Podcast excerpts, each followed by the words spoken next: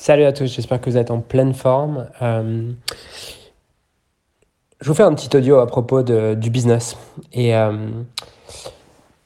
notamment de, comment s'assurer que votre business puisse continuer à être en, croissance. Puisque là, j'étais en train de préparer la, la session pour, euh, pour Mastery cet après-midi, session de formation de Mastery sur comment coacher un dirigeant, comment, comment coacher un dirigeant d'entreprise, euh, comment coacher les leaders d'entreprise. Je réfléchis depuis ce matin à tout ce que j'ai à partager autour de ça. Et le truc qui me paraît vraiment important et le plus, le plus essentiel, c'est que euh, pour moi, ce qui détermine si un, un business continue à se développer, ou stagne, ou est en train de mourir, c'est dans quel état est le dirigeant.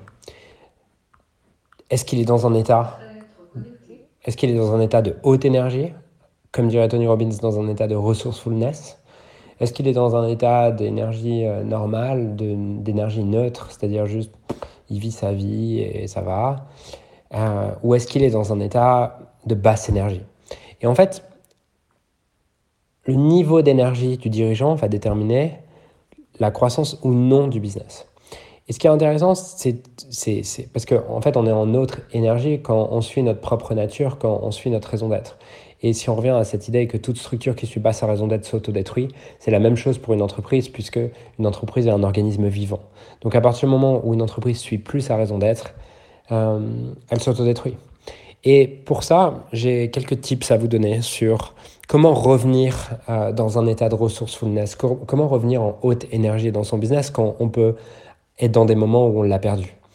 Euh, la, première chose à se demander, c'est pourquoi est-ce que j'ai pourquoi est-ce que j'ai commencé? Puisqu'en général, quand on commence le business, on est toujours dans un état de haute énergie. C'est, c'est cet état de haute énergie qui démarre le business, qui, qui, nous fait passer dans cet état de certitude où peu importe la difficulté, peu importe l'inconfort, je vais quand même y aller.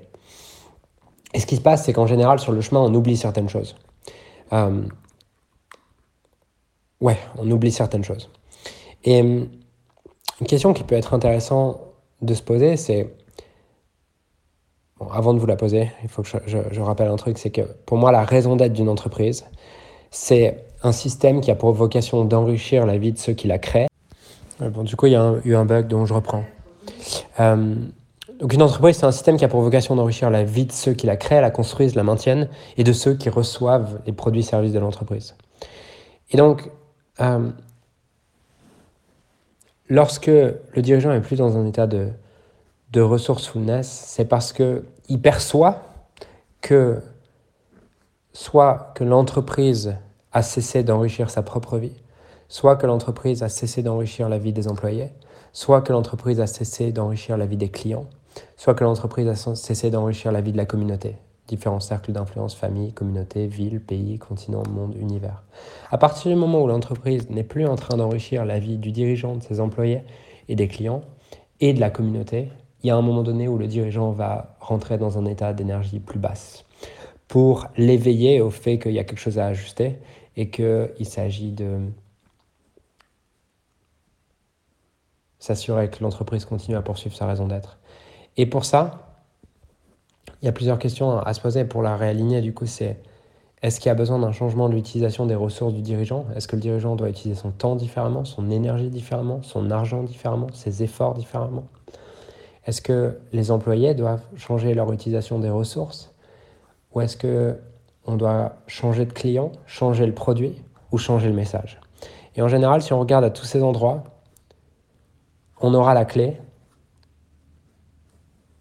pour réaligner l'entreprise sur sa raison d'être et pour que l'entreprise à nouveau enrichisse la vie du dirigeant, de ses employés, des équipes et des clients. Et à partir du moment où le dirigeant et les équipes recommencent à percevoir que le développement de l'entreprise enrichit toutes ces personnes qu'on vient de citer, le dirigeant et les employés remontent dans un état de resourcefulness et l'entreprise se transforme pour accéder au prochain niveau de développement.